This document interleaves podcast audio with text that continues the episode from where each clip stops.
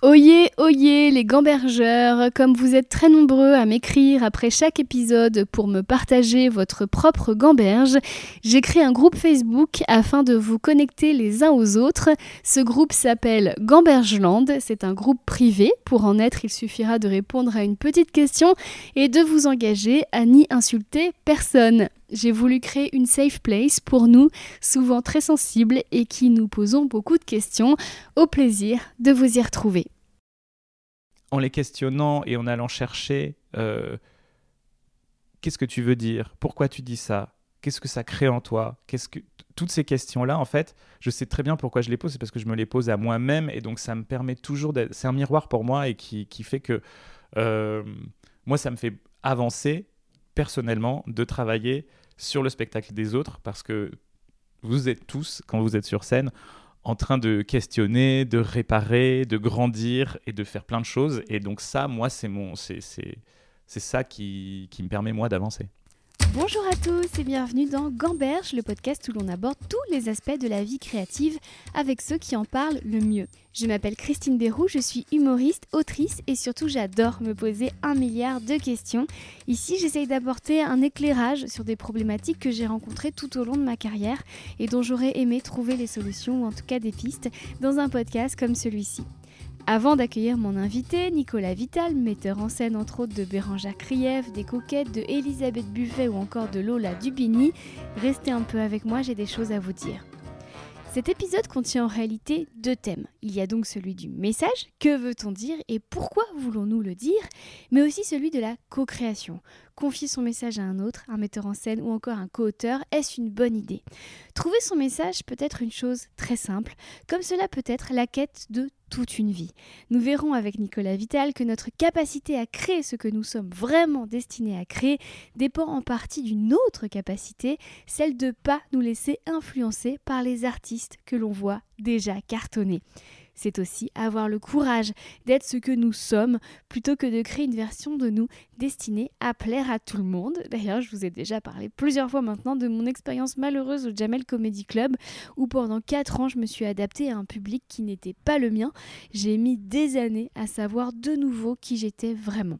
Vous remarquerez également que lorsqu'un artiste à l'identité très forte explose, genre Lady Gaga ou chez nous dans les milieux de l'humour, je pense bien sûr à Blanche Gardin ou à Paul Mirabel, les années suivantes vont nous fournir une flopée de contrefaçons des artistes qui, à trop vouloir faire comme, ont oublié tout simplement eux qui ils étaient. Trouver son message, c'est donc se questionner en permanence.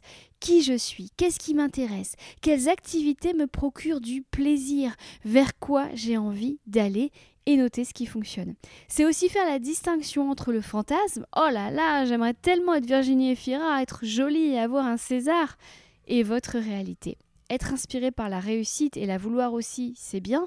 Être conscient du travail que ça demande et de vos capacités à faire certaines choses et d'autres pas, c'est mieux, beaucoup mieux. Enfin, il faut être curieux. Nicolas Vital vous parlera de sa lubie du moment pour la mythologie.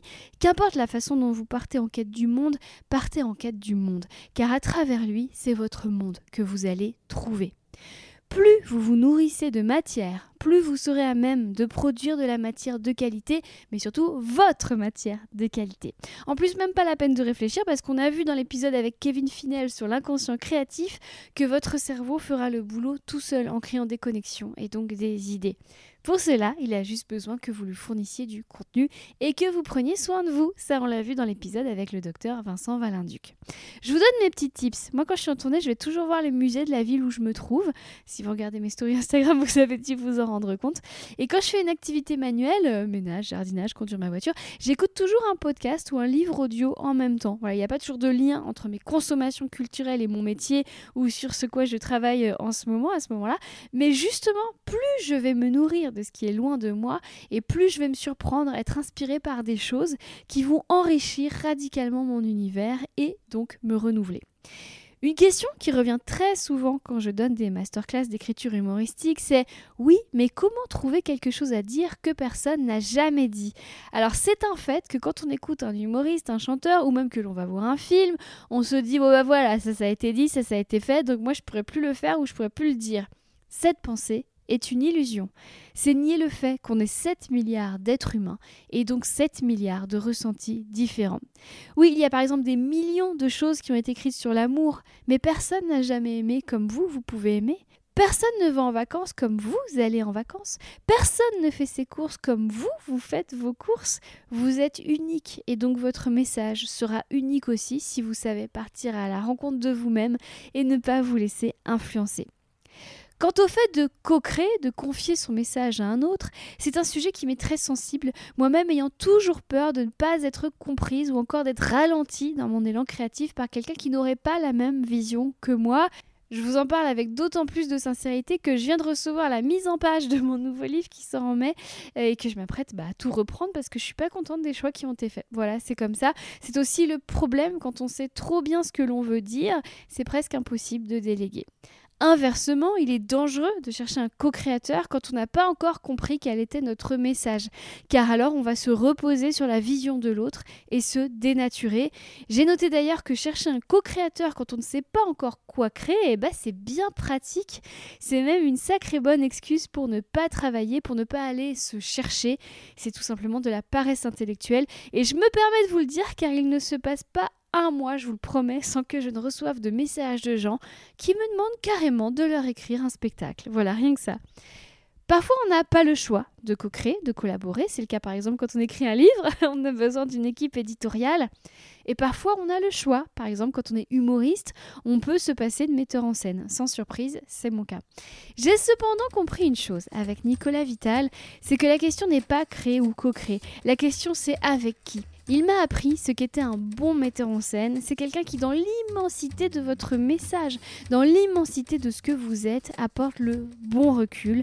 Un recul pertinent et efficace qui va encadrer votre monde dans un petit monde le temps d'un spectacle. Quelqu'un avec qui vous co-créez, c'est quelqu'un qui vous comprend et vous êtes même à vous comprendre mieux. Nicolas le dit lui-même, je suis psy à 40%.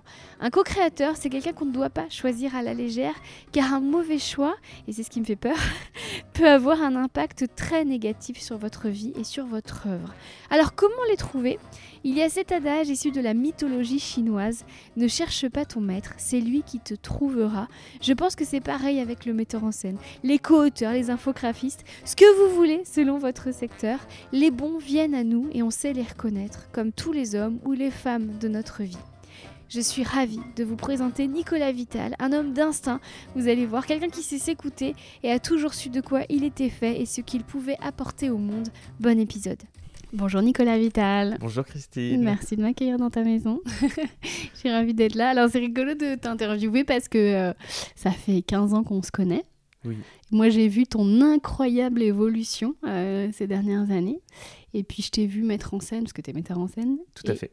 Et euh, est-ce que tu es quelque chose d'autre que metteur en scène ou tu es juste metteur en scène, ce qui est déjà énorme, mais... Non, ouais, je suis metteur en scène. Je dis directeur artistique parce qu'il y a plein de projets sur lesquels où c'est de la direction artistique dans le sens où il peut y avoir plusieurs artistes sur des plateaux ou des, des festivals ou des émissions télé. Euh, mais oui, metteur en scène, c'est bien. Et psychologue aussi. Ah bah dès qu'on travaille avec des artistes, je pense que c'est une compétence qu'il faut absolument avoir. Bah oui, je pense que c'est euh, c'est 40% de mon travail. quand Ah je- ouais? Ouais.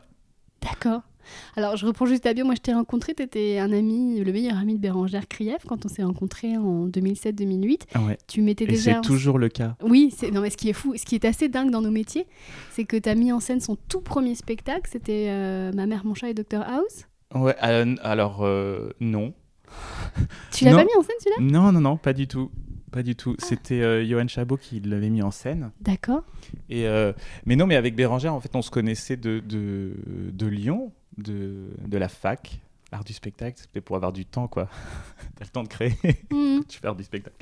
Euh, et non, on s'est retrouvés, ouais, on s'est, enfin, on s'est, on s'est retrouvés à la fac. Après, elle est venue à Paris et, et je l'ai rejoint à Paris. Et puis, euh, il y avait un, un Aurélien Vic Oui, bien sûr. Aurélien Vic était comédien et tout ça et qui avait un plateau euh, euh, d'humour. Et en fait on est allé euh, voir ce plateau d'humour mais surtout parce qu'au départ on voulait voir Aurélien Vic et puis en fait non ça nous a surtout plu ce plateau. Et ils, nous ont dit ah mais le, le jeudi on en fait un spécial tous les jeudis au Pranzo et donc du coup on s'est retrouvé avec Bérangère à aller à cette scène ouverte du jeudi. Et dans cette pizzeria incroyable. Et en fait, on a passé la meilleure soirée de notre vie. Et, on a rencontré plein d'humoristes à ce moment-là. Mais je crois que Christine, c'est là on s'est rencontrés? Non Où est-ce qu'on s'est rencontrés? Moi, je sais que je t'ai rencontré au Pranzo, ça c'est ah, sûr. Ça, Bérangère, moi, je l'avais rencontrée au bout parce qu'elle faisait ma billetterie. C'est ça, exactement. et Bérangère, elle était, elle était au bout. Et donc, non, mais je l'ai accompagnée en tout cas plutôt en direction artistique sur justement le, le, les débuts. Mais je n'ai pas fait la mise en scène. Et alors, quand tu étais déjà à la fac de spectacle, tu voulais déjà être metteur en scène? Non, moi je voulais. Enfin, je crois que j'ai toujours voulu être metteur en scène parce que quand j'étais petit et quand j'étais dans la voiture euh, à l'arrière euh, avec mon disque CD euh, en T-Shock 3 secondes, ce qui était vraiment une révolution parce que je pouvais écouter la musique que je voulais. Euh, et mes parents à l'avant et moi j'étais derrière et j'écoutais Robert Miles et euh, qui est une musique. Je sais pas si tu vois ce que c'est, Robert Miles. c'était un peu. C'est du jazz, non? Non, non, non, non, non. Ah, je confonds avec. Euh, c'était un truc des années 90, euh, tu sais, un peu comme on...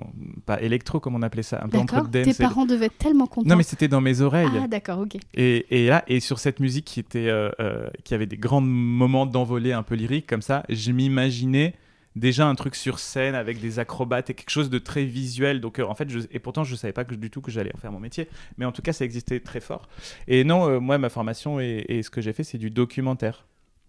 Mais je me rappelle que tu avais fait un documentaire sur les catholiques intégristes. Tout à fait. On est loin du monde magique de l'humour. non, c'est sûr, mais en tout cas, il y a un rapport à, dans le documentaire, parce que c'était vraiment documentaire de création, donc souvent des, des, ou des portraits. Moi, j'étais pas trop sur l'humain d'ailleurs, j'étais plus sur euh, euh, le visuel et les miniatures et les petits mondes. Euh, et, donc, c'est ce que je faisais en documentaire. Et en fait, je crois qu'il y a quelque chose de l'ordre du petit monde sur scène, de recréer un espace et un univers dans une boîte. Et. et il y a de l'humain aussi, et il y a beaucoup donc de psychologie et d'essayer de comprendre l'autre, et il y a complètement ça dans l'humour.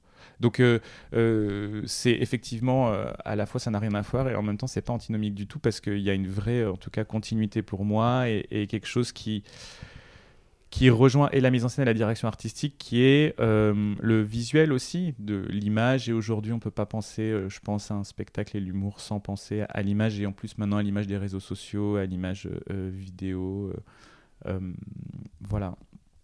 Donc, euh, et je me suis retrouvé un peu par hasard, et c'est parce qu'effectivement j'ai accompagné Bérangère euh, euh, un peu sur son spectacle. elle a été signée chez un producteur, et, et ce producteur m'a proposé de m'embaucher, de faire un peu ce que je faisais avec Bérangère, c'est-à-dire une sorte d'accompagnement artistique et de direction artistique avec d'autres de ces artistes. Et c'est comme ça que j'ai rencontré l'humour. Enfin, il y a eu le Pranzo qui était mon premier. Euh, euh Ta prépa un peu Mon plongeant dans le monde de l'humour et où j'ai un peu rencontré pas mal de gens. Et puis après, euh, euh, l'arrivée dans cette société de production où j'ai complètement appris mon métier, comment ça fonctionne le monde de l'humour, comment ça fonctionne la production. Et, et cette carte-là m'a beaucoup aidé euh, ensuite euh, et m'aide encore dans mon métier de, metteur en scène parce que du coup, j'ai une compréhension globale euh, de comment ça fonctionne. Ce, producteur, c'est pas n'importe qui, c'est Jean-Marc Dumonté. c'est un des plus gros producteurs de Paris quand même, donc c'était quand même une opportunité d'apprendre aux côtés du meilleur. Oui, oui, et c'est surtout qu'au départ, en fait, moi, la, la, productrice, elle me dit, bah moi je cherche quelqu'un et tout ça, et je fais, ah moi ça pourrait m'intéresser. Euh, parce que justement, je, j'étais encore un peu dans le documentaire, mais un peu moins. Et puis surtout, la scène, ça, me, disait bien. Mais elle m'a dit c'est un CDI et tout. Je fais ah non non mais moi je suis euh, je suis indépendant, je suis intermittent, jamais je veux m'enchaîner à ça. Et puis je sais pas, j'ai réfléchi et, deux jours plus tard je me suis dit euh, j'ai appelé Bérangère et je lui ai dit je pense que ça pourrait être bien et j'y suis allé. Je fais ok. Ils m'ont dit bon bah il faut passer un entretien, il faut amener un CV. Moi j'avais jamais fait un CV. Enfin, je suis arrivé, au... la, premier entretien, je suis arrivé, j'avais pas de CV, c'est ça. Fait, mais t'as un CV Je fais, bah non. et voilà. Et après, donc, j'ai eu des tours et tout d'entretien. Moi, je trouvais ça incroyable. Euh, et voilà. Et je me suis retrouvé dans cette société production où, au départ, euh, euh, on n'était pas très nombreux, mais il y avait beaucoup de projets. Et, et Jean-Marc Dumonté venait de racheter des théâtres. Donc, il y avait un peu plein de choses à faire. Donc, je suis un peu arrivé par le côté un peu communication, image, il y avait une pièce qui arrivait. Moi, j'ai dit, ah, mais ça pourrait être bien de travailler avec tel photographe pour faire l'affiche, et puis il pourrait y avoir ça. Et puis c'est un peu comme ça que ça s'est euh, euh, développé, mon poste. Euh, et c'était aussi suivre des spectacles où des metteurs en scène étaient moins là. C'était aussi faire du repérage d'artistes pour les faire signer. Voilà. Donc j'ai un peu. Ce qui était super, c'est que j'ai un peu euh, vu comment ça fonctionnait dans la globalité une production, de comment repère un artiste, comment on le développe, quelle image on crée, qu'est-ce qu'on crée sur scène, qui l'accompagne sur scène, euh, quelle direction on veut donner au spectacle et à l'artiste, où est-ce qu'on veut l'emmener. Et puis euh, tout ça accompagné de, euh, euh, bah, il faut qu'il y ait des gens dans une salle, comment on fait pour faire venir des gens dans une salle, que ce soit au niveau de la communication, du marketing, de... mais tout ça en fait en, en humour dans un spectacle seul, c'est lié quoi. J'ai l'impression que tu fonctionnes beaucoup par l'instinct parce que tu dis oui, j'avais pas de CV. C'est vrai que je, trouve que ton mode de travail, c'est euh, nébuleux, mais pas dans le sens péjoratif du terme. Tu, as l'air d'être connecté à des esprits qu'on voit pas et tu as des, idées géniales qui, sortent de nulle part. Non, je sais pas. En tout cas, euh, oui, c'est sûr que je fonctionne quand même à l'instinct. Je me le dis pas, hein, mais c'est. Oui, je vais sentir si. C'est plutôt à l'envie. C'est est-ce que, j'ai envie d'y aller Et quand je me dis, ouais, ça me fait un peu peur, souvent j'y vais quand même. Enfin, c'est un ah peu le truc va vers ta peur et. Euh, euh, oui, je me dis, bon, il y a un truc là qui fait que, que ça peut être intéressant de, de changer ou d'aller voir euh, les choses différemment. Mais. Et tu rentres pas dans les cases, c'est ça que je veux dire. Non, mais parce qu'en en fait, surtout, des fois, je me dis, mais. Enfin, moi, j'ai pas fait. Des... Enfin, j'ai fait du théâtre quand j'étais jeune, hein, j'ai fait 15 ans de théâtre quand même, mais, mais je voulais. Je, je, je me suis beaucoup posé la question, ce truc de mais est-ce que je veux être sur scène ou pas? Et souvent on se dit mais quand on est derrière, c'est pas vrai, ça cache toujours le fait d'avoir l'envie d'être sur scène. Je crois vraiment pas quoi. Il y en a, euh, si. Non, mais enfin, oui, il y en a, mais en tout cas, là, pour, pour ce qui était de moi, je crois vraiment pas. Et je me suis. En fait, ça me, ça me fait trop peur euh, d'être sur scène. Mais tu viens de me dire à l'instant, quand quelque chose me fait peur, j'y vais. Qu'est-ce qui fait que quand tu as peur de la scène, tu vas pas Non, c'est qu'en fait, euh, je, crois que j'ai un peu cherché à me dire, mais pourquoi effectivement je fais ça euh, Quand j'étais petit, je vivais à La Réunion et euh, il y a eu un spectacle d'école où je devais chanter une chanson tout seul et j'étais habillé en clown. Et j'ai pas réussi à chanter quoi. J'ai été bloqué devant le public à chanter ce truc-là. Il y a une photo de moi que j'ai de quand j'étais petit de ce. En fait, c'est un traumatisme, c'est mon traumatisme. Et je crois que depuis que je fais de la mise en scène ou que je travaille avec des artistes, je n'ai qu'un but, c'est de leur éviter de revivre ça. Et donc, euh, en fait, euh, ce, truc horrible qui peut arriver sur scène, quoi, d'être démuni, de, de, de, plus savoir quoi faire, de pas être au bon endroit. Donc, en fait, euh, je sais pourquoi je veux pas y aller, c'est que j'ai déjà éprouvé ça, en fait. Ah, et, et tu te dis pas, tiens, peut-être qu'un jour je pourrais m'essayer, ça marcherait. Et... Non, non. Tu sens que t'es pas fait pour ça. C'est ouais, c'est ça. En plus, puis surtout, ça, ça me. Je préfère tellement euh, faire tout ce qu'il y a autour, quoi. Euh, et, et, regarder, parce qu'en fait, souvent, euh, un artiste qui est sur scène, il fait Oui, mais moi, je vois pas ce que. je vois pas ce que ça, fait, je vois pas ce que ça donne. Ils, sont même au regret de, de dire mais genre, je pourrais jamais voir mon propre spectacle. Et de toute façon, même s'il est capté, c'est vrai, on n'aura jamais ce que ce qu'on peut ressortir en salle. Quoi. Moi, j'ai cette chance là. oui. Donc en fait, il y a une différence entre la peur euh, challengeante et la peur. En fait, c'est même pas de la peur, c'est que tu sais que c'est pas ta place. Euh, ah oui, c'est oui, c'est sûr. Ouais, c'est sûr, c'est pas ma place. Mais ça vient, ça vient quand même du. Je pense, ça doit venir d'une peur. Enfin, en tout cas, d'un traumatisme où je sais que c'est pas là, quoi. Pourtant, j'ai essayé, hein, mais c'était pas, euh, c'était pas mon, ouais, c'était pas mon truc, quoi. Et je voyais bien que ce qui m'intéressait, c'était plus tout ce qui se passait à côté, quoi. Et à partir du moment où c'est pas une frustration. La lumière, les décors, tout ça, c'est ça qui c'est ça qui me fascinait, qui m'intéressait de le son. Les, Et dans la voiture de tes parents à l'arrière, euh, quand tu te projetais sur ces mises en scène, sur C'était que visuel, il n'y avait pas de texte. Ah justement, parlons-en. Déjà, tu te voyais pas te mettre en scène toi-même. Ah non, pas du tout. Voilà, déjà, je voyais, ça, non, je, voyais mettre, euh, je voyais mettre en scène d'autres gens. Enfin, de, ça, ça, ça, en dit beaucoup déjà. Et surtout sur le pas de texte, ça, ça m'intéresse parce que euh, autant sur le documentaire ou sur la mise en scène, toi, t'es pas auteur, donc tu dois transmettre des choses sans utiliser de mots. Et ça, c'est quand même une sacrée compétence comment je dois transmettre des choses sans utiliser de mots. Quand tu faisais ton documentaire sur les cathos intégristes, par exemple, tu pouvais pas dire bouh, c'est des cathos intégristes. du coup, il fallait que tu choisisses les images. Non, il faut aller. En fait, euh, faut aller capter quelque chose, capter du réel dans un documentaire, euh, tout en ayant un point de vue. Et euh, dans le spectacle et dans l'humour, moi, je vais capter quelque chose de l'autre. Et dans l'humour, c'est très particulier. Moi, je crois, enfin, j'ai jamais fait de mise en scène de, de, pièces, par exemple. Mais je crois que ça, ça ne m'intéresse.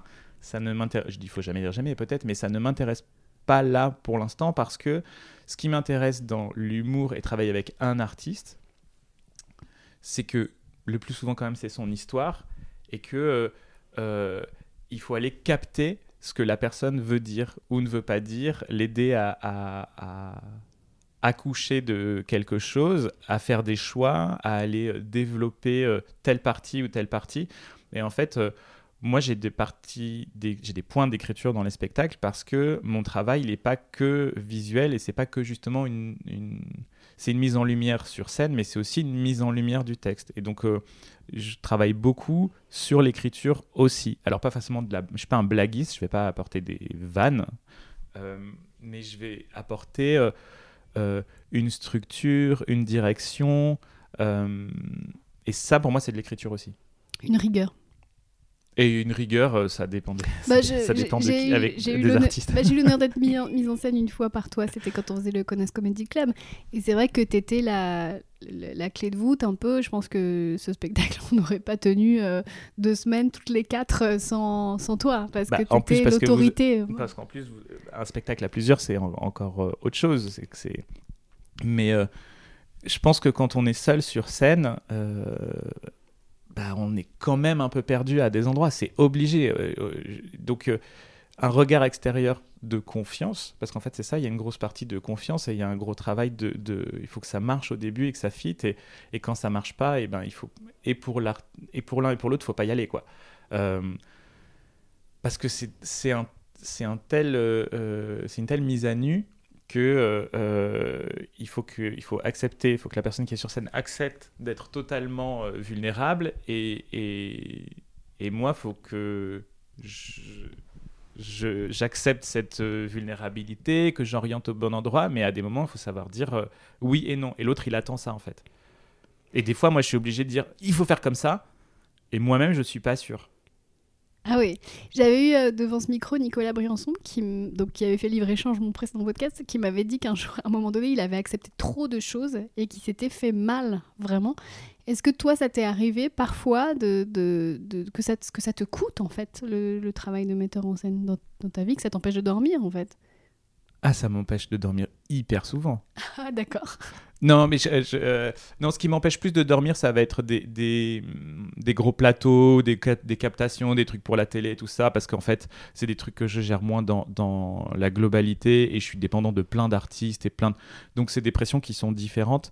Euh, non, c'est pas vrai, les spectacles, ça m'empêche pas de... que je m'enseigne, ça m'empêche pas de dormir parce que souvent, on a plus de temps et, et on a besoin de temps, et alors que quand on fait des des plateaux, des émissions, il y a souvent c'est dans des, temps qui sont extrêmement courts et surtout on a des pressions de producteurs ou de chaînes qui peuvent être un peu euh, stressantes.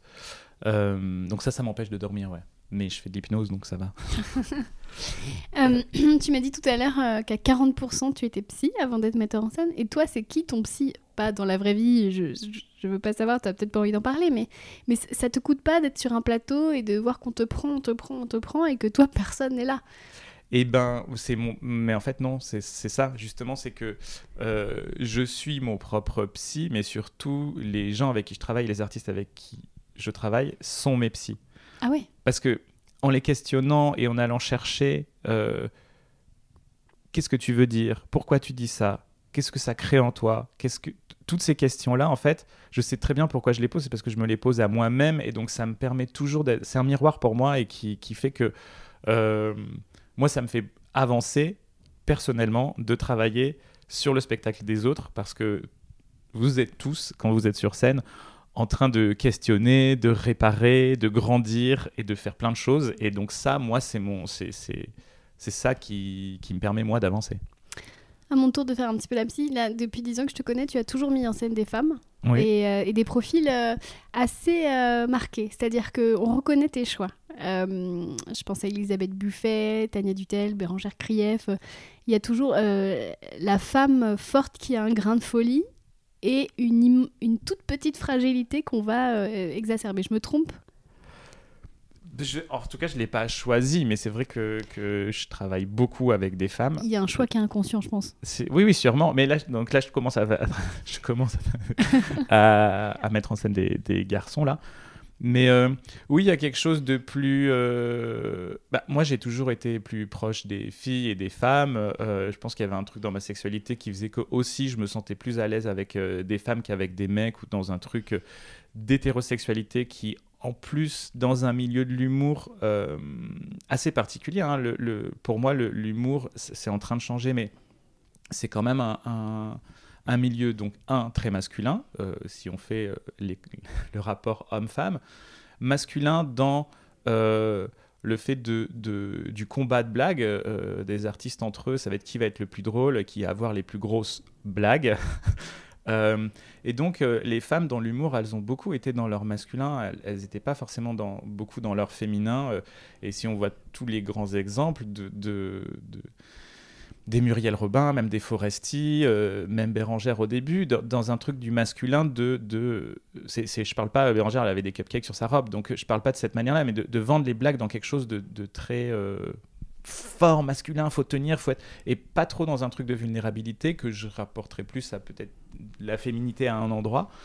Et... Euh, heureusement, c'est en train de changer. Et heureusement, euh, euh, on a de plus en plus de, femmes qui sont sur scène aujourd'hui et qui sont totalement dans ce qu'elles sont et qui n'ont pas besoin d'aller chercher quelque chose de, de, la masculinité ou en tout cas du combat et qui peuvent être beaucoup plus elles-mêmes. Il y avait quelque chose de l'ordre du mimétisme, je pense, un peu, pour se dire bah, si je veux y arriver, il faut que je sois comme ça.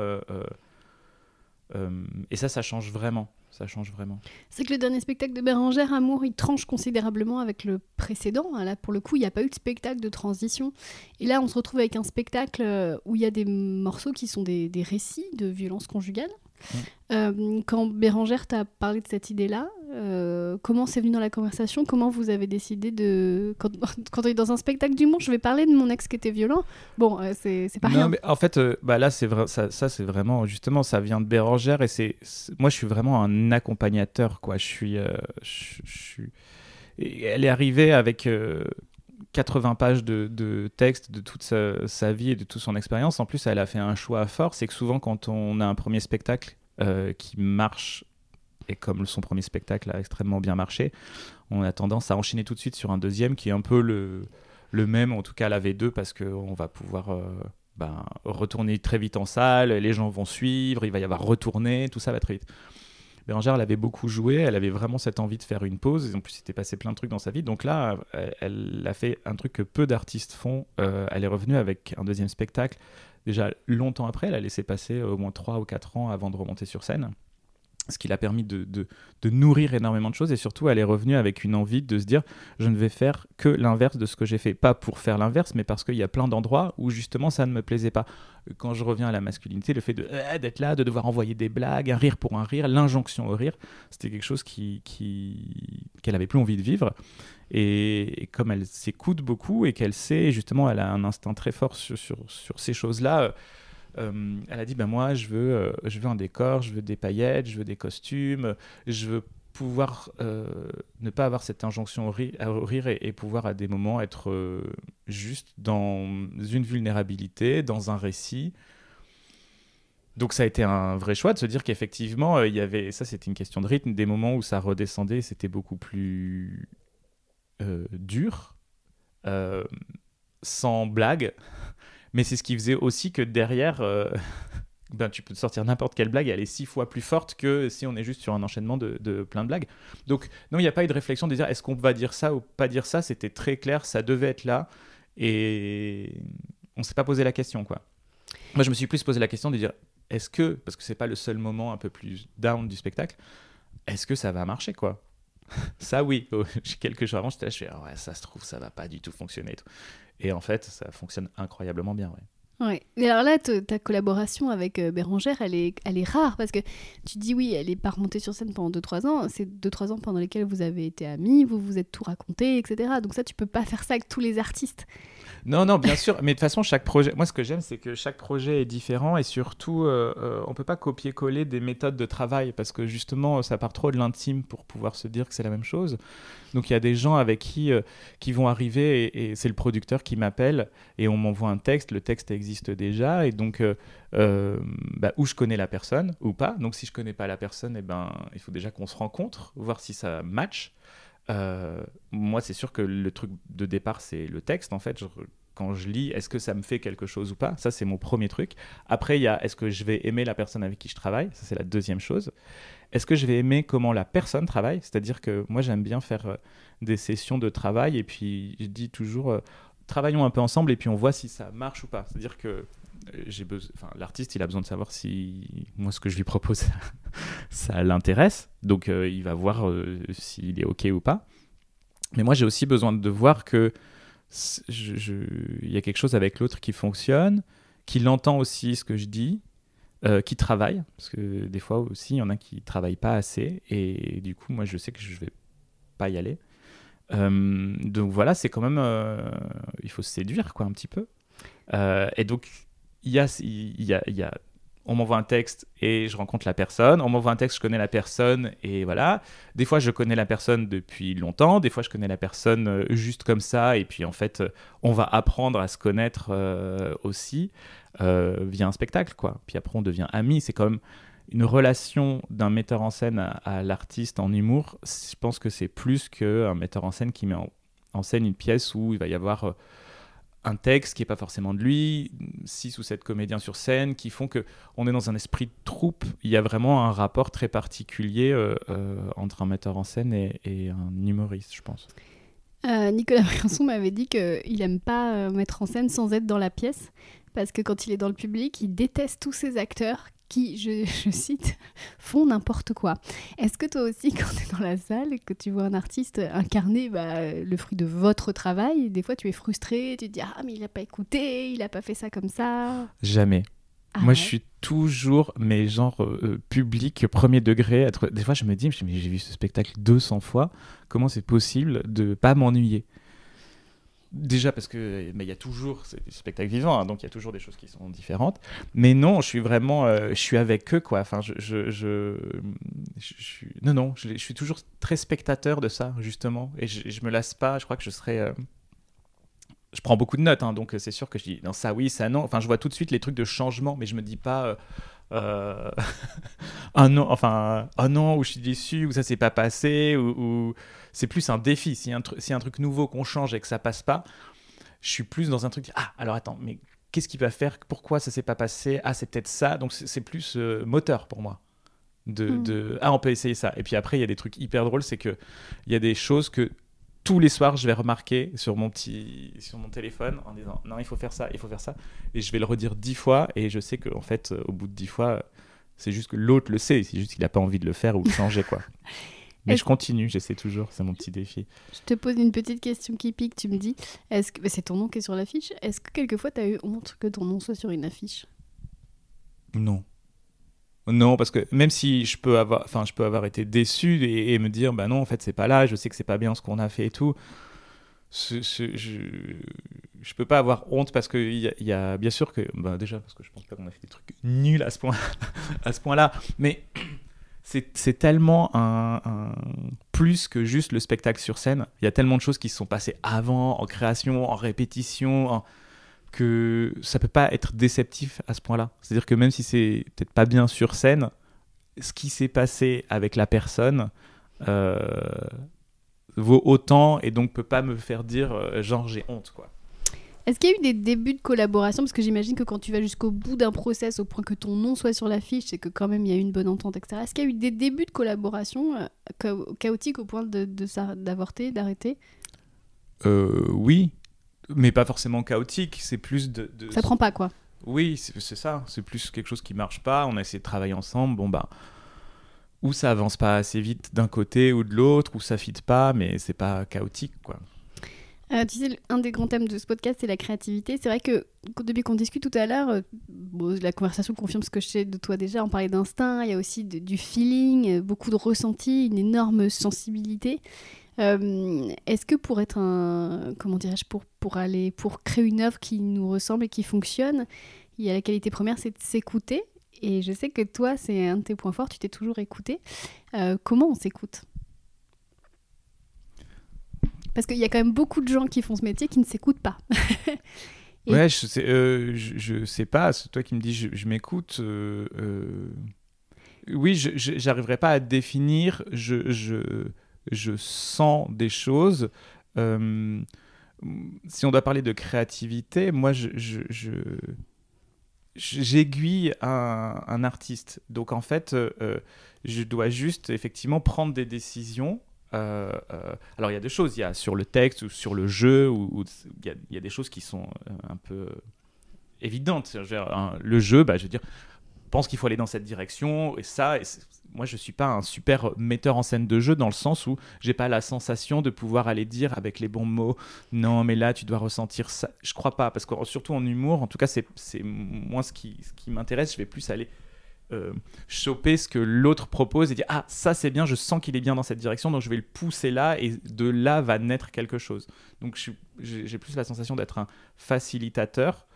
Euh, et donc pour revenir à, l'instinct là en fait c'est juste que euh, mon travail c'est quand même de devoir rassurer l'autre donc de faire des choix donc de trancher. Et quand il y a une hésitation de dire mais là est-ce que je devrais plus faire ça? C'est moi je dois dire en fait essayons ça je pense que c'est bien. Et donc j'ai pas, je dois pas trop laisser de place au doute. Si, si je laisse de la place au doute, la personne qui est sur scène et qui me demande d'être la personne qui l'aiguille, si elle sent qu'il y a un doute chez moi, c'est déstabilisant. Enfin, je veux dire, c'est tellement vertigineux d'être seul sur scène.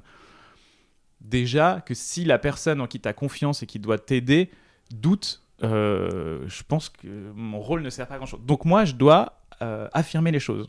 Et pour ça, comme j'ai pas trop le temps de réfléchir, faut que je tranche vite. Donc oui, il y a quelque chose de l'ordre, j'imagine, de l'instinct ou de, de, la sensation de dire. Et souvent, je sais, quand je dis non, là, je sais qu'il faut faire ça, je sais qu'il faut faire ça. Et des fois, c'est ce que je te disais, je dis, faut faire ça, et au fond de moi, je suis pas sûr. Mais du coup, c'est moi qui va prendre la peur et, de, de de est-ce que c'est bien, est-ce que c'est pas ça, est-ce que c'est est-ce que c'est le bon choix, tous ces questionnements là, enfin je, les, je le mets sous forme de peur, mais c'est pas c'est moi qui vais les prendre je dois pas les laisser en aucun cas à la personne qui est sur scène. Parce qu'il y a déjà tellement de choses à faire, à gérer et, que, que, que, moi je dois digérer cette information et dire alors attends, donc là j'ai dit ça, donc on va faire ça tout, ouais c'est bien, peut-être il vaut mieux faire ça. Et je peux revenir après. Non, j'y réfléchis, je pense que peut-être c'est mieux dans cette direction, mais c'est plus facile que tout de suite dire euh, non je sais pas. voilà. Ou alors des fois on cherche ensemble aussi, mais ça c'est encore autre chose.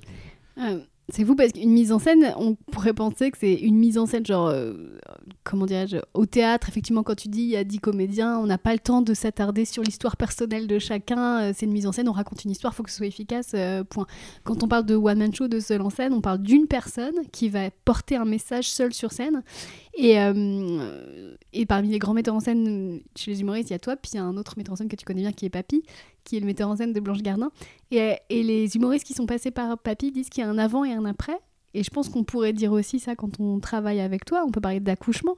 Euh, comment dire je, je sais pas trop que je mais en fait, je suis en train de réaliser que quand tu es seul sur scène et que tu décides de faire un spectacle, c'est un don de toi-même, c'est un don d'organe en fait, un petit peu. Et toi, tu es un peu le chirurgien finalement. Ouais, ouais, complètement. C'est tellement, c'est tellement de l'ordre de l'intime. Enfin, en humour, il y a peu de gens qui décident de prendre un sujet vraiment, euh, enfin si tu peux te dire je vais parler que de l'écologie, mais même si tu parles que de l'écologie ou que d'une voiture rouge, ce sera toujours ta vision. Donc il y a de toute façon quelque chose d'extrêmement personnel et majoritairement tu mets quand même beaucoup de toi, de ta vie. Euh, il y a du jeu, euh, je, je, suis beaucoup. Mmh. et justement, moi je suis beaucoup dans attention quand tu es sur scène, tous les t'as remarqué, tu fais ça. Non, c'est pas tu, c'est je fais ça. Et de toute façon, ça va faire beaucoup plus écho euh, à moi en tant que spectateur. Euh, je vais plus me projeter dans l'histoire de quelqu'un s'il me raconte son histoire avec un jeu que plutôt s'il me la raconte avec un on. On fait ça, moi je vais plus être euh, dans bah non, je suis désolé, moi je fais pas ça. Alors que si j'ai un je fais ça, moi je vais oui, je fais pas exactement la même chose que toi, mais je vais me projeter dans ton histoire parce que euh, euh, je m'identifie à ce jeu. Je me dis, ah ben moi aussi je fais ça, c'est marrant. Et donc du coup, ça nous rapproche en tant que spectateur et, l'humoriste sur scène. Mais euh, bah oui, c'est tellement, c'est ça, c'est tellement personnel, c'est tellement de l'intime que oui, oui, il y a quelque chose de l'accouchement. Mais je pense pas que le metteur en scène, ça, moi je m'approprie jamais un texte. En fait, je m'approprie jamais un spectacle. J'ai toujours, enfin, il y a un artiste qui est sur scène et moi j'aide cet artiste à être euh, le mieux euh, possible dans une vision qui, est la mienne, mais c'est même c'est même pas ma vision, c'est pas vrai. C'est la vision de l'artiste qui est sur scène et moi j'ai aiguillé et orienté cette vision.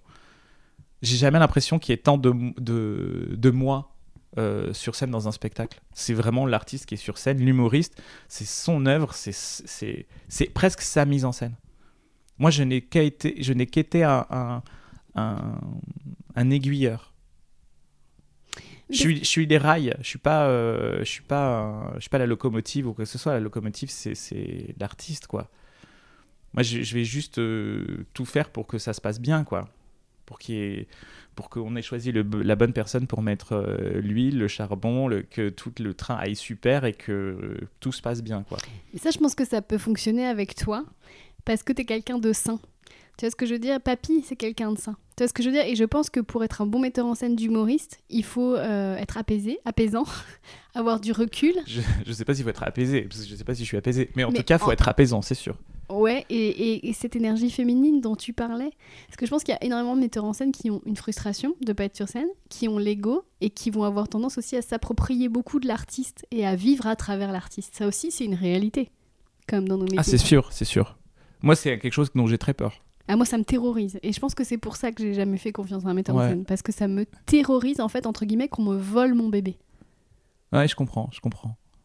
Mais, mais dans ma tête, ça ne me vient tellement pas à l'esprit de voler que du coup, je pense que c'est assez naturel ce truc-là. Mais c'est vrai que, que j'ai je, du mal à citer des noms des gens avec qui je travaille. J'ai du mal à. Enfin, je vais dire si, si on me dit, bah, tu travailles avec qui, je dis, bon, bah voilà, je fais ça, ça, ça. Mais, mais pour moi, c'est l'artiste qui fait tout, quoi. Moi, je, je, suis, je un faiseur dans l'ombre comme plein comme le gars du son, le gars de la lumière. Enfin, même si moi, je les oriente, les gars du son et la lumière, donc c'est pas, pas vrai, c'est pas tout à fait la même chose. Mais je sais pas comment dire.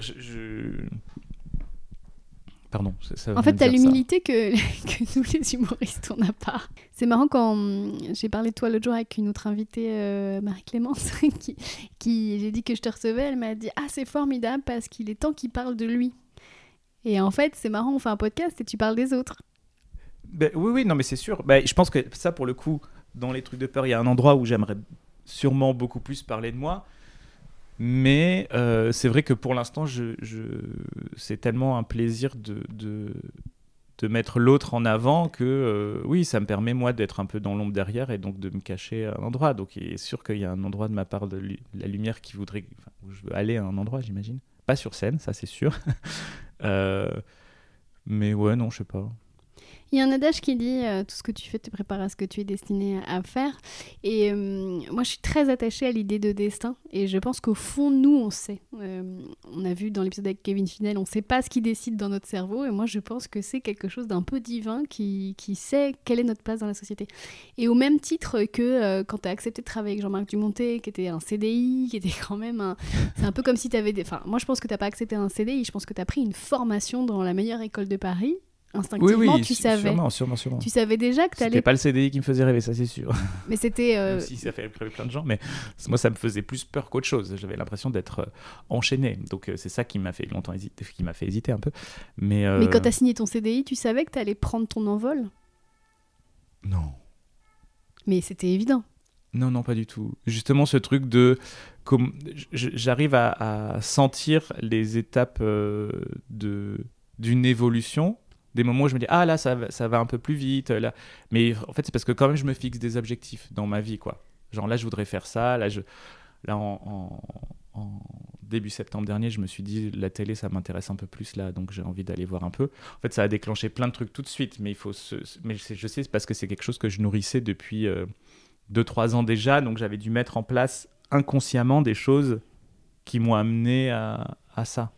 Mais c'est le truc de tu sais tu mets une photo de de ce que tu veux à côté de ton miroir et à la force de le voir tous les matins, tu inconsciemment tu fais des choix qui vont te diriger vers ça quoi.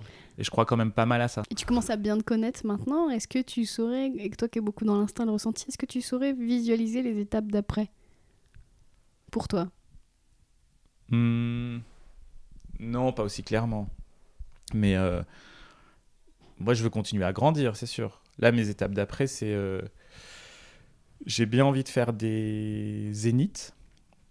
Parce que c'est une taille de salle que j'ai jamais faite. Et je pense qu'il y a un vrai travail. Là, pour le coup, le travail de mise en scène, il est, il est différent. Euh, là, je suis sur des spectacles où on est en train justement de passer de salles de 4 ou 500 places à des euh, 1000, 1500 places.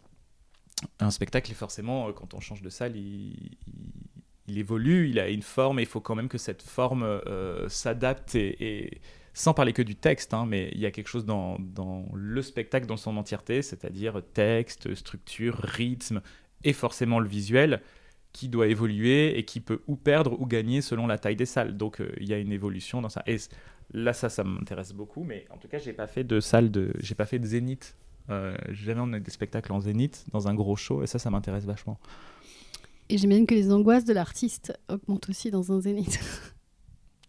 Euh, oui et non, elles augmentent à chaque passage, mais je crois pas qu'elles soient la- l'angoisse ou la peur d'un monter sur scène la première fois devant 100 personnes, elle est 100 fois plus grande que euh, trois ans plus tard quand euh, ton spectacle tu l'amènes dans un zénith. Même si tu te dis waouh c'est grand et c'est la première fois que je joue des salles de 5000, euh, en vrai euh, c'est pas du tout la même chose parce qu'il y a le spectacle il existe parce que le spectacle il existe, il a été joué, c'est beaucoup moins vertigineux que euh, la première fois où tu poses le pied sur scène et puis tu joues ton spectacle. En plus, moi, je travaille beaucoup et majoritairement avec des artistes où euh, j'ai un peu bossé avec des stand-uppers, mais en tout cas où, justement on n'est pas sur un travail de stand-up à aller euh, rôder et travailler des passages dans des comédie clubs et tout. Moi, j'arrive souvent avec des spectacles dans leur entièreté sur scène. Donc c'est voici 1h15 d'un spectacle jamais joué. J'aime ça. C'est c'est Ce qui est à part hein, dans nos milieux, c'est euh, c'est- c'est rare de travailler comme ça. bah, Je dis pour les gens qui nous écoutent, c'est vrai que normalement tu commences avec 10 minutes, que tu testes, après. Mais non, ça c'est c'est pas. euh, je crois pas que c'est normalement. Je pense que c'est le stand-up qui fonctionne comme ça. Le stand-up n'est pas tout l'humour. Non, non, bien sûr. Ah bon? Oh. Non, Parce que j'ai Non, ma- mais, mais c'est vrai. Et, et- et- et justement, euh, euh, parce que le stand-up a mis aussi en lumière euh, plein d'artistes et que aujourd'hui c'est une grande partie de l'humour, il y a plein de jeunes artistes qui pensent qu'il faut faire comme ça. Encore une fois, il n'y a pas de recette et pas de manière de faire pour euh, tester, créer. Donc, c'est super de pouvoir le faire en allant créer, faire 10 minutes, puis se dire, ah bah de 10 minutes, ça devient 15 ou faire un spectacle où je me dis bah, je fais 10 minutes, 10 minutes, 10 minutes que je vais tester à chaque fois, mais aussi de se dire bah non, en fait j'ai écrit, euh, j'écris une œuvre, l'écriture c'est dans une globalité. Et souvent euh, dans, des spectacles de stand-up, ce qui, ce qui fait grandement défaut c'est, c'est la structure et l'entièreté. Qu'est-ce que, qu'est-ce que je veux raconter sur le global et, alors il y a plein de gens qui savent très bien le faire quand même, mais, mais l'écueil du, du, du test ça peut être un peu ça, alors que finalement quand tu arrives avec euh, un spectacle dans son entièreté, bon ben, tu, ta structure, tu l'as un peu plus euh, pensée, je pense. Euh, et puis après, euh, on n'est pas toujours obligé de faire comme on nous a dit de faire, donc d'aller tester parce que ça peut abîmer. Il y a des gens, c'est pas leur truc. Et par exemple, Bérangère, quand on a créé le nouveau spectacle, elle, me, elle dit moi je veux pas faire de comédie club, j'irai pas faire ça et tout. Donc on a réfléchi et, moi je lui ai proposé un truc et on est allé le faire, on a fait avec My Little Paris. On est allé tester en fait euh, une fois par semaine. euh, elle lisait des passages où on posait des questions. euh, Elle posait des questions à, à des gens qui avaient été invités par My Little. On faisait ça chez, chez, chez eux dans leurs locaux. Il y avait euh, entre 30 et 50 personnes. Et on questionnait. Et Bérangère, elle disait bah, Je pensais faire ça. Et là, j'ai écrit ça. Donc, c'était pas du tout. euh, Il n'y avait pas l'injonction au rire. c'est- Ils venaient pas voir un truc d'humour. Ils venaient voir la construction d'un spectacle. Mais ça, tu peux le faire quand tu as une certaine notoriété. Une humoriste qui débute. Mais je crois pas. Je crois Ah pas. ouais. Je crois qu'il y a plein de manières de le faire. Là, je travaille avec un, un artiste qui s'appelle Louis Arthur. Euh, on est dans une forme entre un seul en scène et du stand-up. C'est un seul en scène, mais où c'est, on va dire, la forme c'est plus du stand-up, euh, avec quelque chose de l'ordre de l'intime, un flow très particulier. Et, et en fait, euh, euh, lui, il va tester en comédie club. Et donc, c'est tellement, ça n'a tellement rien à voir avec ce que font les autres que il y a quand même, ils sont happés, le public est happé par cette forme-là. Mais là, par exemple, en ce moment, il le fait en. Alors que c'est même pas des textes qui sont dans, dans le spectacle, mais il, il, lit des textes dans des comédie clubs. C'est génial. Et, euh, et, ça marche extrêmement bien. Mais donc, du coup, on, on, là, on, on teste d'autres choses. C'est pas forcément. C'est-à-dire qu'on teste même pas les textes qui vont être dans le spectacle. Mais pourtant, on teste quand même des formes en comédie club. Vous testez un esprit, quoi. Exactement. Ouais. Euh, Il y a quelque chose qui m'a beaucoup intéressé quand tu as parlé d'injonction au rire. Euh, moi, je sais que ça, c'est quelque chose qui m'a coûté très cher parce que quand j'ai fait 4 ans de Jamel Comedy Club, il fallait être très, très performant au niveau euh, du rire. Euh, notre talent se mesurait au rire. Et quand je suis sortie de Jamel Comedy Club, j'ai plus pu monter sur scène pendant 3 ans. Je ne savais plus faire de l'humour car je ne savais plus ce que je voulais raconter. Et ça, je trouve ça très intéressant de, que tu es là pour rappeler que l'humour, c'est pas seulement du rire, en fait. Si tu enlèves le sens que tu y mets et ton histoire, ça ne sert à rien au final. Ben en tout cas, ça peut pas être que ça peut pas être que mécanique et, surtout euh, euh, il y a la mécanique de l'humour. Euh, J'ai essayé de lire Bergson, mais je comprends pas tout. Et... tu sais qu'il y a quelqu'un qui a vulgarisé Bergson et euh, que tu connais bien qui est en face de toi. Non, mais à part, le, bien sûr, voilà. le travail de Christine Béroux. Merci. Mais, euh, mais, mais c'est vrai que c'est compliqué. Et justement, ce n'est pas qu'une mécanique. Et, et, on a plein de, de, de, de gens qui aujourd'hui se disent Bon, bah, je vais, en, je, je, vais en comédie club, ça doit être ça, il faut que je fasse tel van, tel van, en, en copiant des flots, des façons de faire, des constructions. Ah, c'est une catastrophe, c'est une et boucherie. En fait, ben oui, ça abîme beaucoup de gens. Et, et des fois, j'interviens euh, dans, avec des jeunes artistes et, et des jeunes humoristes. Et c'est la première chose que je leur dis. Et quand je commence à creuser, ils font Ah oui, mais parce que je suis allé là, puis j'ai testé ça, puis on m'a dit que. Et en fait, ils se sont tous transformés. Or, moi, je, je, mon truc, c'est à n'importe quel niveau, hein, d'un artiste qui débute ou d'un artiste confirmé, mes questions, c'est toujours, et je me, la, me le dis à moi-même, hein, c'est qu'est-ce que, qu'est-ce que tu voulais vraiment faire au départ C'est quoi ton essence? En fait, ta différence, qu'est-ce que tu es profondément, c'est ce qui va faire de toi que tu vas mettre tous les autres à l'amende et que ça va être euh, fou. Mais tu peux pas le perdre et souvent on le perd et on parce qu'on veut essayer de faire comme l'autre. Alors en fait, euh, non. Qu'est-ce qui fait ta ta singularité? Ben, c'est que toi tu penses que c'est comme ça qu'il faut faire. Donc il n'y a pas de façon de faire. Fais comme tu penses. Je pense à Paul Mirabel qui disait dans une interview que ses profs de théâtre lui tapait toujours sur les doigts parce qu'il était trop mou, parce qu'il bougeait pas assez. Et puis voilà, c'est Paul Mirabel. Donc heureusement qu'il n'a pas euh, changé mais, bien, ça. mais en fait, euh, c'est Paul Mirabel qui remplit des stades euh, en faisant du stand-up sous cette forme-là parce qu'il est complètement lui. Et que si tu regardes tous les gens qui sont sortis et qui sont devenus des les stars de l'humour ces dernières années, je te dis, c'est un magicien euh, qui fait 2 mètres de haut, c'est euh, Adams qui avait 16 ans, c'est Jeff Panaclock avec une marionnette. En fait, euh, on est quand même dans des gens qui sont très singuliers dans leurs propositions. Donc, il faut être euh, complètement soi et complètement singulier. Il n'y a pas de recette magique et. et... Non, et tu, tu, tiens sur une de mes cordes sensibles parce que moi, je m'en veux beaucoup avec mon livre Écrire l'humour d'avoir. D'avoir comment énuméré comme ça les techniques. Parfois, je me fais un petit peu penser aux profs dans le sac des poètes disparus qui mesurent les poèmes. Et mais, je me dis, mais... mais non, mais moi, en fait, euh, quand j'ai fait mes études de cinéma, je, trou je, je trouvais ça super. Lis encore le livre, là. Ah, il est là. Ce livre-là. Ça fait longtemps que je ne l'ai pas ouvert. Ah, L'art du film, une ouais. introduction. Mais c'est un des meilleurs livres du monde. Il y a tout. Il y a comment on fait un plan, où est-ce qu'il faut mettre une caméra. Euh... Bon, bah oui, forcément, il faut. Il faut de la technique, oui. Il faut de la technique. Donc, euh, livre, euh, il est de la technique. Moi, je trouve ça super d'avoir un, manuel, un endroit où, où, on puisse me dire alors, une vanne, ça fonctionne de telle manière. Si on fait ça, on peut. Mais bien sûr qu'il faut des règles. Ah oui, si on veut être différent, il faut sortir des... de ce qu'on nous a appris. Mais pour sortir de ce qu'on nous a appris, il faut bien apprendre des bases. Et moi, je pense que ces bases, elles sont hyper importantes. Donc, c'est super d'avoir un livre comme le tien qui nous dit on peut construire une vanne de telle façon, il existe différents types d'humour. Et moi, je vais me dire, ah ok, donc moi, je vais plus être dans ça, je suis plus ça, je suis plus ça. Et puis après, ah bah non, mais ok, donc la vanne, elle se construit comme ça, je vais essayer, je vais la faire. Et puis je vais vite me rendre compte que même en, en faisant différemment, bah, ça marche quand même. Et, donc je vais mélanger du moi et du Christine, par exemple, et de la technique. Mais j'explique dans mon livre comment on arrive à essayer de savoir quoi raconter ou quoi, mais je réalise que même comme ça, les gens n'y arrivent pas. Et parce que c'est très difficile de savoir ce qu'on a à dire sur scène. Et quand j'anime des masterclass ou que je vais encore quelquefois enseigner, je vois plein de mini Blanche Gardin. Là maintenant, c'est les mini Paul Mirabel, justement. Là, on a une petite flopée de nouveaux Paul Mirabel. On a eu les Bérangère Krief, on a eu euh, enfin plein de gens qui faisaient bref sur scène. Mais après, c'est peut-être parce que ça, c'est, on va dire, le le flow, la manière de se présenter, de parler, de euh, tout le monde a été euh, euh, bercé par quelqu'un et donc essaie de reproduire à un endroit les choses quoi.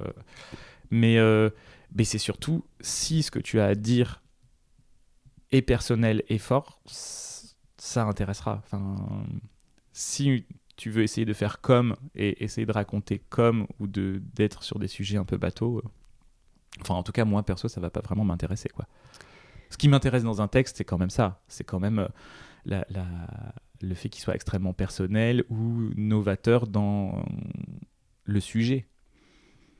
Là, tu soulèves le problème de l'intention.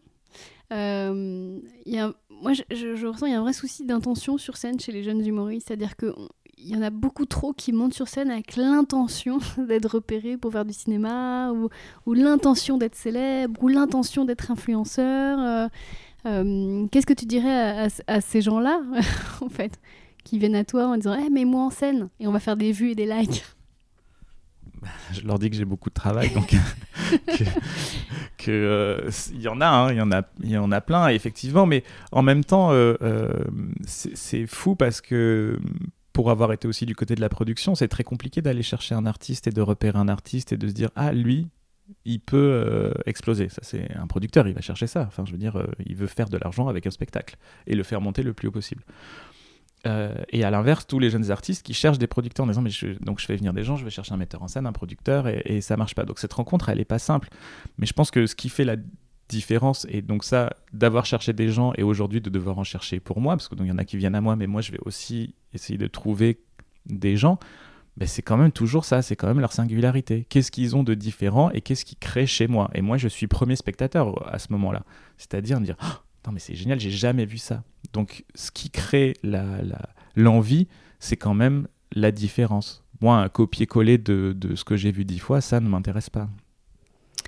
Et est-ce que ça, ce qu'on cherche chez l'artiste, est-ce qu'on peut aussi le chercher chez le metteur en scène? C'est-à-dire, euh, on en parlait tout à l'heure, il y a le metteur en scène qui veut faire ressortir le meilleur de toi, qui veut vraiment te faire passer un passage de vie, il faut qu'il y ait un avant et un après et te révéler à toi-même, et il y a le metteur en scène qui veut faire de l'argent. Bah, c'est les deux, parce que moi, c'est mon métier aussi, donc euh, je, suis obligé d'en vivre, euh, et la mise en scène, ça paye pas euh, hyper bien. Donc, je fais des. Justement, la direction artistique va plus payer sur des projets télé ou des choses comme ça.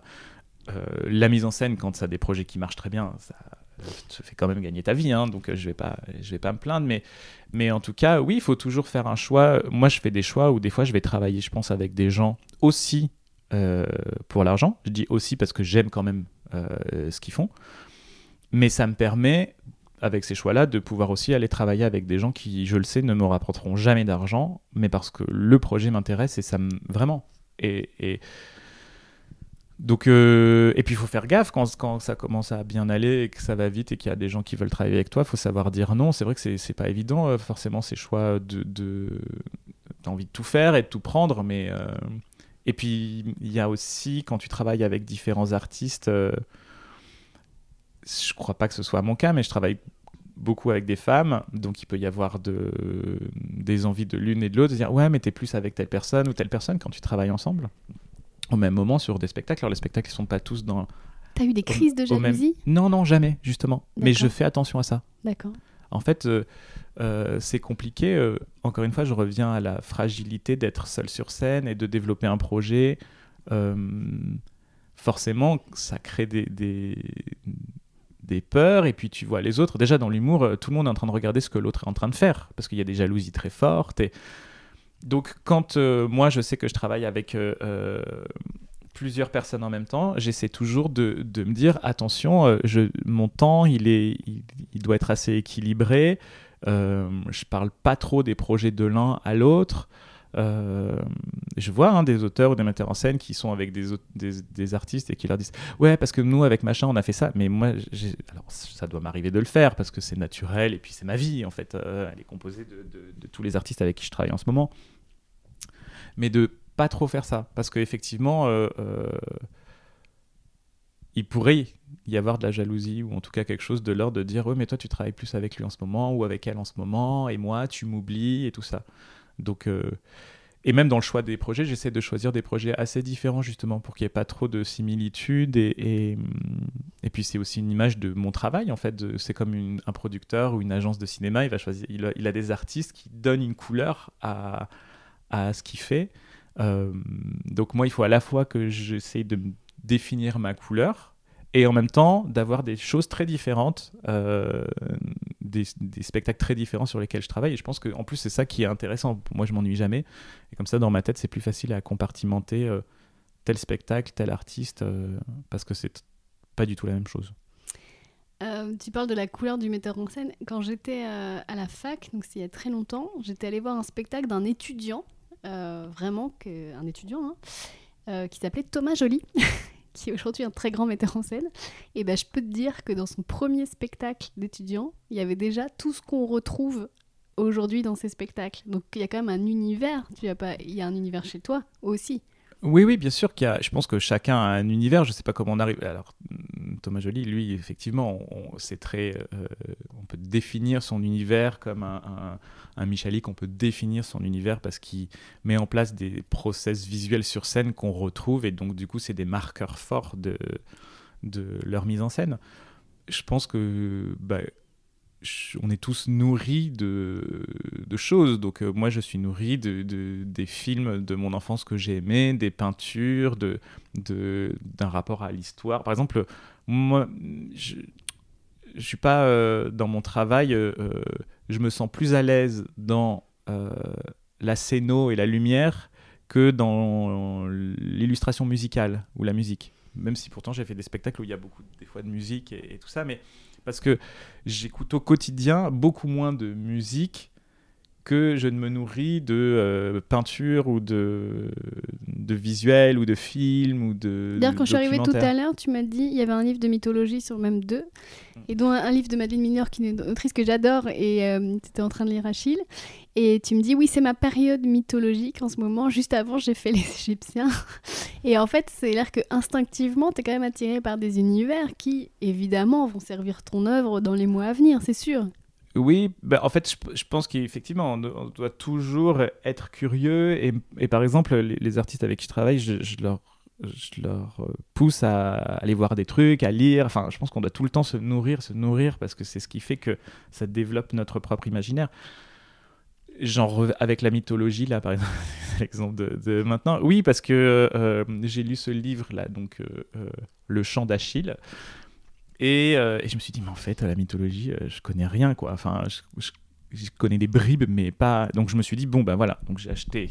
Alors je vous le dis, il y a. T'as fait une virée à la Fnac, apparemment. La mythologie Edith Hamilton, c'est le bouquin de référence pour comprendre la mythologie. Donc ça, c'est parfait. Voilà. Et là, j'ai complété avec le grand atlas de la mythologie qui est encore plus détaillé sur des trucs. En plus, il y a un peu des images, donc c'est plus sympa. Euh, mais effectivement, ce qui a et ce qui se crée dans la mythologie, encore une fois, c'est un monde. Euh, qui existe en lui-même avec ses références, ses codes et tout ça. Et donc je parlais des petits mondes. Euh, il y a quelque chose qui se recrée sur scène comme un petit monde dans une boîte. Donc euh, j'aime bien faire des Lego parce que c'est un petit monde, c'est de la miniature. J'aime bien les mondes miniatures. Tu as d'ailleurs une maquette de monde miniature dans tes bibliothèques. J'aime bien les, Il y en a un là avec des plantes, là, les, les, les plantes les sous terrariums. les terrariums parce que c'est un petit monde. Et euh, la mythologie ou l'égyptologie, c'est en vrai un, des petits mondes, enfin c'est des mondes immenses, mais c'est des petits mondes en soi, en tout cas, qui répondent à certains codes et tout ça. Et, ça, ça se retrouve sur scène en fait. J'ai l'impression qu'on a une boîte noire sur scène avec du texte, de la lumière, du son, des décors et du mouvement. Et avec ça, on peut créer l'espace d'un moment, un petit monde. Et le fait est que quand on est un artiste, en fait, notre monde, c'est pas notre petit monde, c'est notre monde. Je pense que le travail du metteur en scène, c'est d'enfermer le petit monde dans notre immense monde, en fait.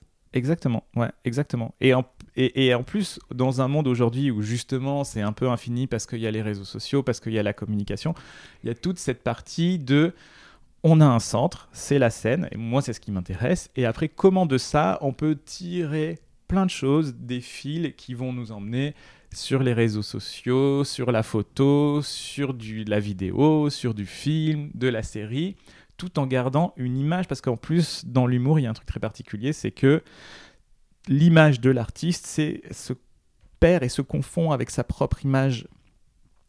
Donc, euh, c'est pour ça qu'on revient aux 40% de psychologie, c'est-à-dire que si tu joues euh, euh, un personnage dans une pièce, bon ben, t'as fini ton spectacle. Alors oui, tu peux encore vivre le personnage parce que c'est, mais en vrai, tu vas, c'est fini en fait. T'es sorti du personnage, t'as fait ton truc, la scène est finie. Sauf que quand t'es un artiste humoriste sur scène, c'est toi, c'est toi encore aussi beaucoup sur scène. Donc, euh, et, en extérieur, et tout ça se mélange dans ton image, ton image publique. Et puis comme c'est un métier de solitaire aussi, euh, c'est pas, euh, on n'est pas, c'est pas musicien ou, comédien dans une pièce à huit personnes. musicien, il y a une troupe, il y a des, il y a des musiciens derrière. Je veux dire, chanteur, il y a des musiciens derrière. Je veux dire. Sauf que quand on est humoriste, bon, ben, on met un pied sur scène, on est tout seul et on est tout seul pendant euh, une heure ou une heure et demie. Donc c'est fou cette prise de risque, c'est quand même vertigineux. Il n'y a personne pour euh, t'aider à côté, pour te rattraper, quoi. Et, et donc, et en plus, c'est soi à un gros endroit. Donc euh, c'est pas simple pour l'ego, c'est pas simple pour l'ego parce que bah, la peur, elle est, on la vit seule. Après, les applaudissements et les, la fin, on le vit seul aussi. Donc ça peut aussi faire monter très vite euh, dans des situations compliquées, d'exigence. Les humoristes sont pas forcément simples. Donc en fait, tu es là pour poser un cadre, pour baliser le terrain, pour aider l'humoriste à, se différencier de, son personnage? Euh, non, je crois que je, non, je, fais, je, je l'aide pas à se différencier de son personnage. Je crois pas. Mais euh, je crois que je l'aide à accepter ça. Plutôt. Merci beaucoup Nicolas Vital. Merci Christine. Merci beaucoup d'avoir écouté cet épisode jusqu'au bout. Alors, fun fact, après cet échange, Nicolas Vital m'a convaincu de prendre un regard extérieur sur mon spectacle et c'est tout simplement lui qui va jeter un œil. Vous pourrez découvrir le fruit de cette collaboration éclair à la nouvelle scène où je reprends mon spectacle à partir du 2 avril. Enfin, mon livre Écrire l'humour dont nous parlons dans l'épisode est toujours disponible sur Amazon. La semaine prochaine, mon invité sera l'humoriste Seb Melia, avec qui nous parlerons de trouver sa légitimité quand on a eu des parents toxiques. Un sujet mi-tabou, mi-à la mode, et vous verrez qu'on n'y est pas allé avec le dos de la cuillère. D'ici là, je vous souhaite de gamberger juste ce qu'il faut. À la semaine prochaine.